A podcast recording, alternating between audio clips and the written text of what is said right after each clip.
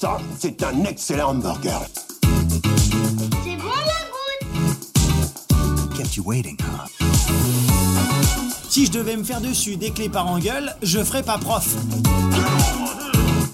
If you want to be a hero, you need to have dreams.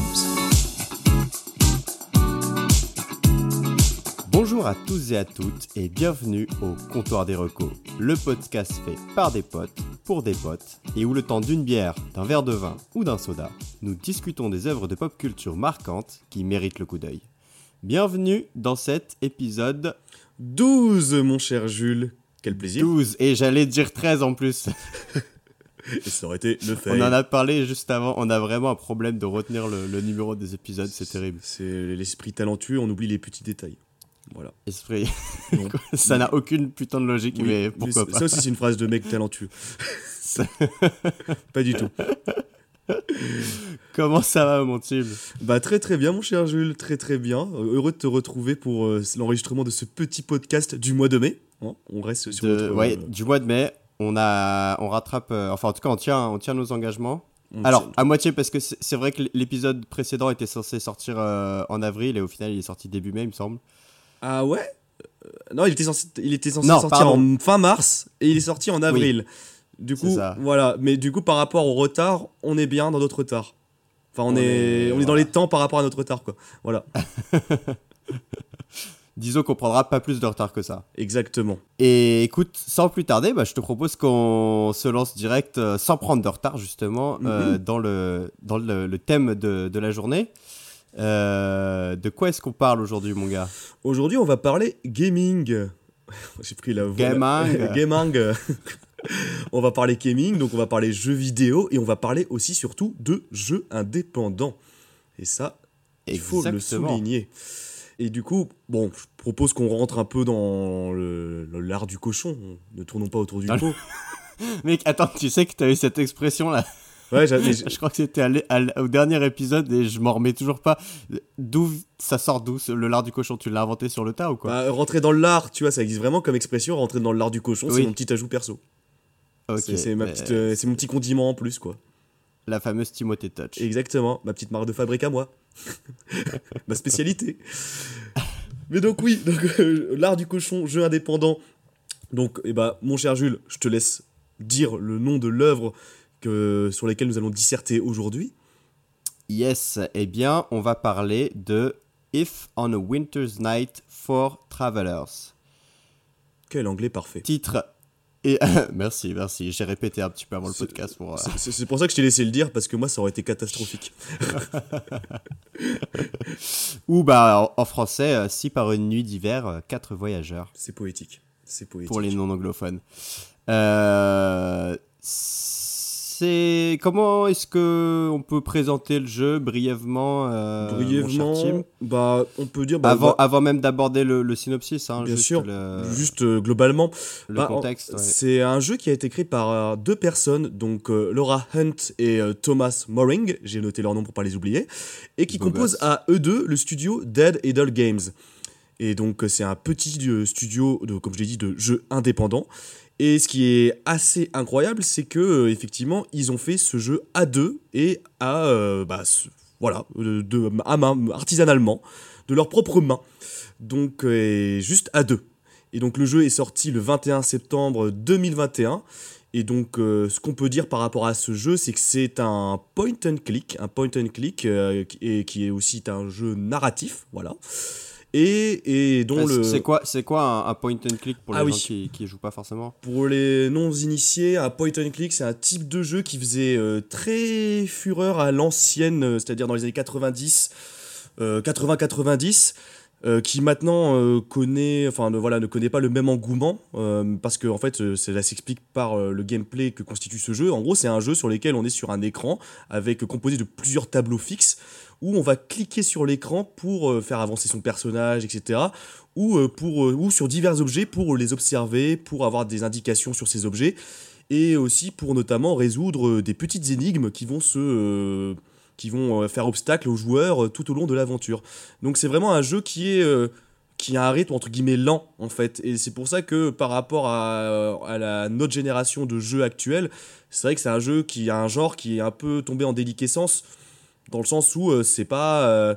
Il n'y a pas de grosses explosions, c'est pas un jeu à la troisième personne, c'est un jeu vu du dessus aussi, souvent, faut le préciser, ou du côté. Euh, les graphismes sont pas forcément beaux, c'est aussi. Et du coup, c'est pas un jeu en fait qui attire de base le point and click. Voilà. Euh, disons qu'effectivement, c'est un genre qui est souvent assez éloigné des grosses productions AAA. Euh, parce que ça, ça demande moins de ressources, il y a moins d'effets spéciaux, etc. Et, et donc c'est souvent un genre qui est beaucoup utilisé par justement les studios indépendants, parce que ça demande quand même moins de, de, de, ressources humaines, on va dire, pour, euh, pour développer des jeux, euh, des jeux comme ça. Mm, mm. Moins de ressources humaines et de, bah, de budget aussi. Ça permet en fait à des, petits, des petits, développeurs, qui soient à deux ou tout seuls, de faire des jeux euh, d'une certaine qualité, ou du moins de proposer quelque chose d'assez innovant. Et aussi, bah, faut le préciser, c'est un jeu en termes de, de, la direction artistique qui est en pixel art. pixel art, c'est. Bah, on peut le décrire, ouais, c'est un peu une imitation euh, du rétro gaming, donc une imitation des jeux pixelisés 8 euh, bits de l'époque. Voilà. Mais version moderne, quand même, réactualisée. Euh, après, pour le coup, je pense que le, pixel art, c'est peut-être. Enfin, c'est mon avis personnel, mais c'est devenu assez connu ces dernières années pour pas avoir besoin forcément de l'expliquer. Enfin, en tout cas, je, je, fais confiance à nos auditeurs pour avoir sûr. cet élément de culture vidéologique.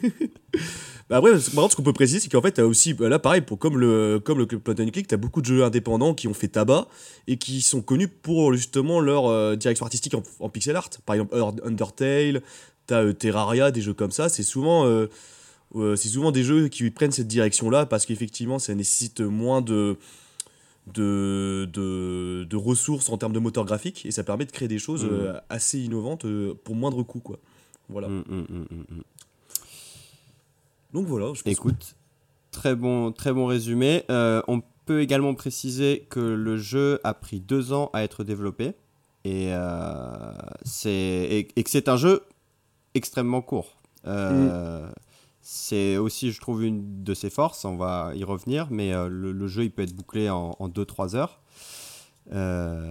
et enfin, c'est en tout cas assez intéressant de disons que c'est un jeu qui a une dimension assez rare dans cette industrie euh, parce qu'il a été développé par une équipe microscopique euh, et il, se fait euh, extrêmement rapidement. Là où on va plutôt avoir tendance dans les standards de l'industrie aujourd'hui à rallonger le plus possible les expériences.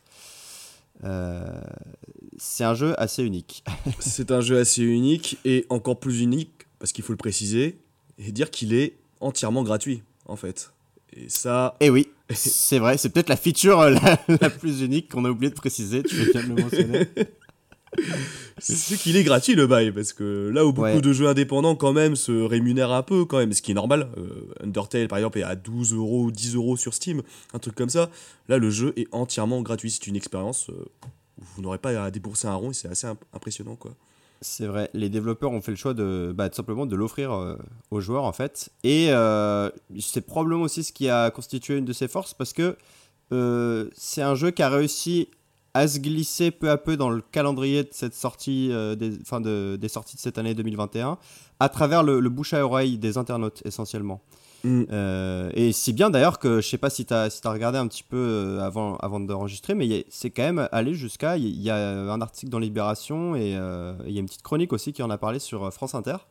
J'ai vu ça, j'ai vu ça et en fait il a quand même fait, il a quand même fait son trou ce jeu au final. et, ouais, il a fait son petit buzz, il a fait son petit mm. buzz. Bah, même j'ai vu, tu avais des youtubeurs gaming à l'image de Monsieur Plouf, des trucs comme ça qui sont quand même assez connus dans le, dans le genre, enfin dans le, dans le mm. média.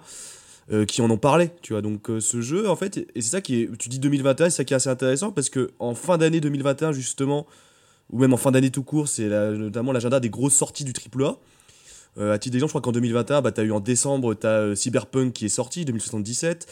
en septembre 2021, je crois aussi, dans mes souvenirs. Ah non, c'était en 2020, mais. Bah, t'as vu Red Dead 2 en 2020, mais, mais c'était en 2020, pardon. Mais en tout cas, hmm. il, il, est sorti quand même à une date, en septembre, notamment période de Noël, où, euh, où effectivement, bah, euh, on aurait tendance à dire euh, qu'il aurait, pu il aurait pu passer totalement inaperçu ce petit jeu au final. Hum, hum, hum, Mais il a fait son trou.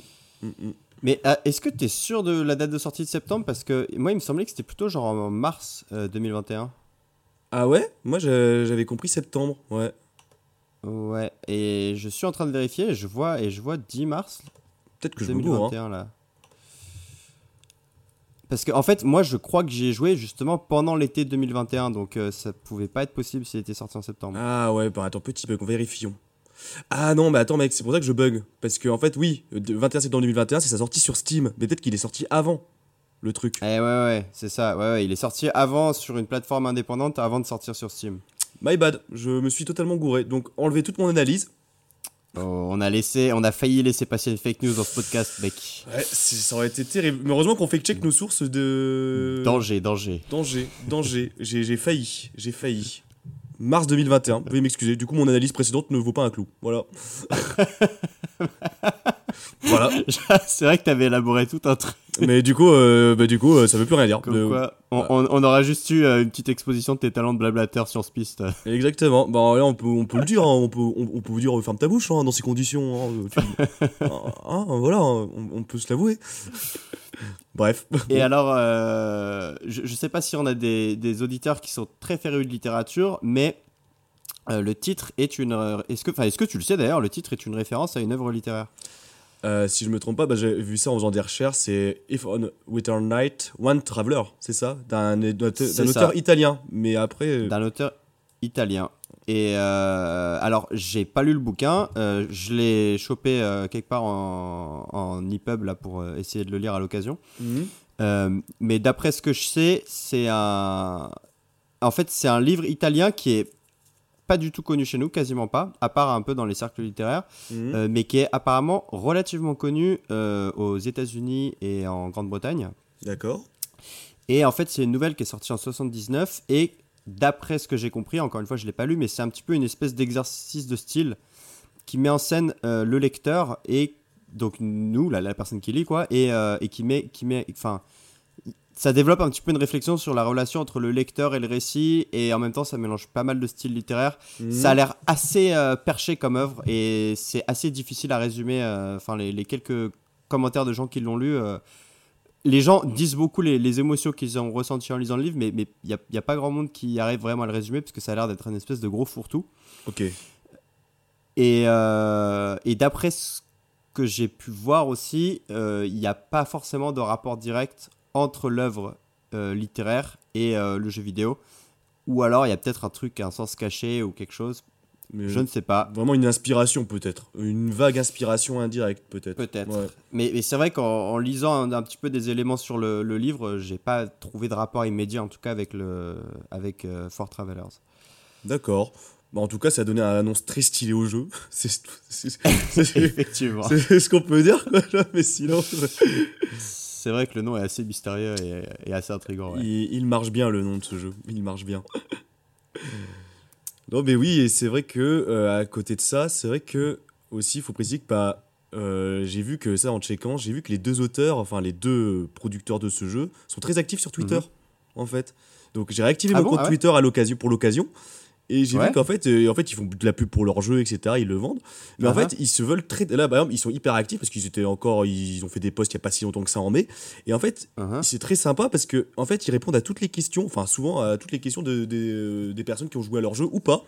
Et du coup, sur les conditions de développement ou même des petites questions en mode euh, sur quelle inspiration, sur quel détail, euh, sur quoi de quoi vous êtes inspiré et tout. Et du coup, ils sont très très actifs. Et c'est comme ça qu'apparemment aussi ils ont ils ont réussi, euh, je veux pas dire à médiatiser leur jeu, mais à avoir une, à se créer une petite communauté un peu de fidèles, tu vois, qui. euh, Ah, ah, ah. Donc c'est, je, trouve ça, je trouve ça très sympa d'ailleurs les développeurs. euh, de jeux qui. euh, bah, ça existe aussi dans le AAA, tu as des développeurs qui sont très souvent sur Twitter et qui parlent ouais. de leur méthode de fabrique et tout, et de leur ligne artistique.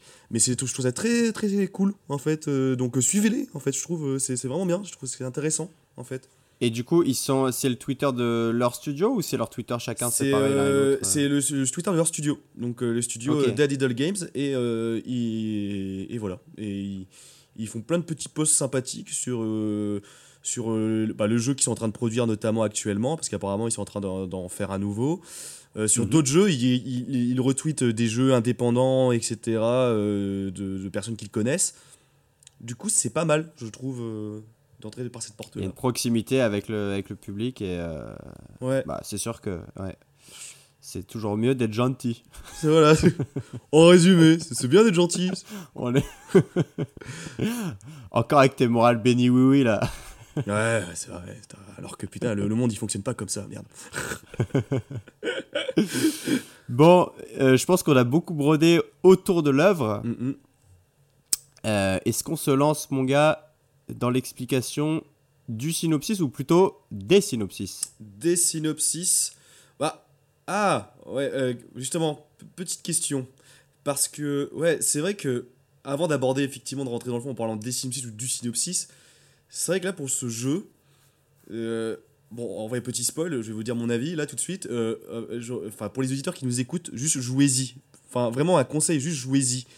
Et parce que je pense que, bon, sans dire que le spoil, c'est même pas ça l'important, c'est pas le spoil en fait, c'est juste que plus vous allez entendre des choses sur ce jeu, euh, plus j'ai peur qu'en fait euh, votre expérience va être un peu amoindrie. Enfin, en gros, n'écoutez pas le podcast, quoi, j'allais dire.